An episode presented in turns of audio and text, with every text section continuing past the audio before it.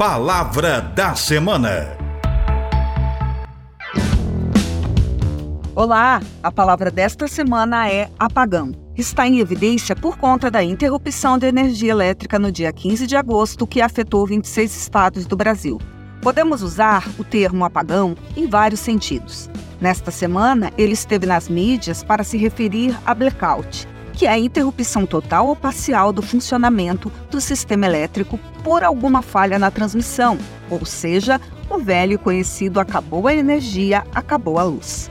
Apagão vem da palavra apagar, que, como disse, tem vários sentidos. Alguns exemplos. Pode ser usado quando queremos dizer que algo acabou ou desapareceu, quando algo está sem brilho ou uma coisa está sumida. Quando uma pessoa desmaia, podemos dizer que ela teve um apagão. Quando alguém perde o ânimo e entusiasmo que ela está apagada. Também quando esquecemos.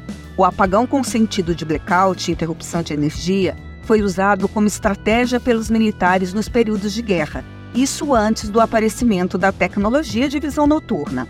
Na Segunda Guerra Mundial, o apagão de energia elétrica era usado como procedimento de segurança, ocultando todas as luzes de uma área, cidade ou região que estivesse sob alarme de bombardeio aéreo noturno ou sob ataque aéreo real. E pensa junto comigo. Um dos sentidos da palavra apagar é esquecer.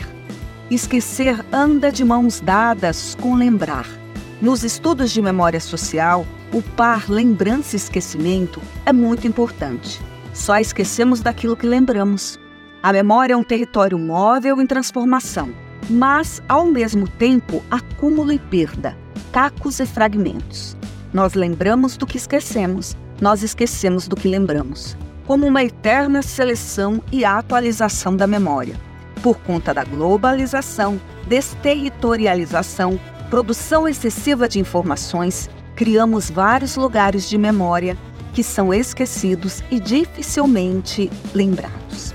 Colecionamos e armazenamos fatos, objetos, cacos, selecionamos e criamos narrativas para exteriorizar nossas experiências. O par lembrança e esquecimento nos afeta.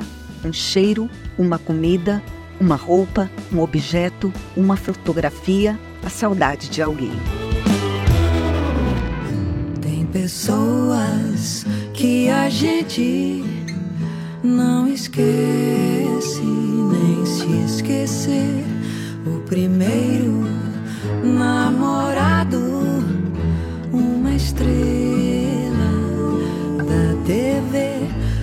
personagens do meu livro de memória que um dia rasguei do meu cartaz. Entre todas as novelas e romances de você me lembro mais. Palavra da semana.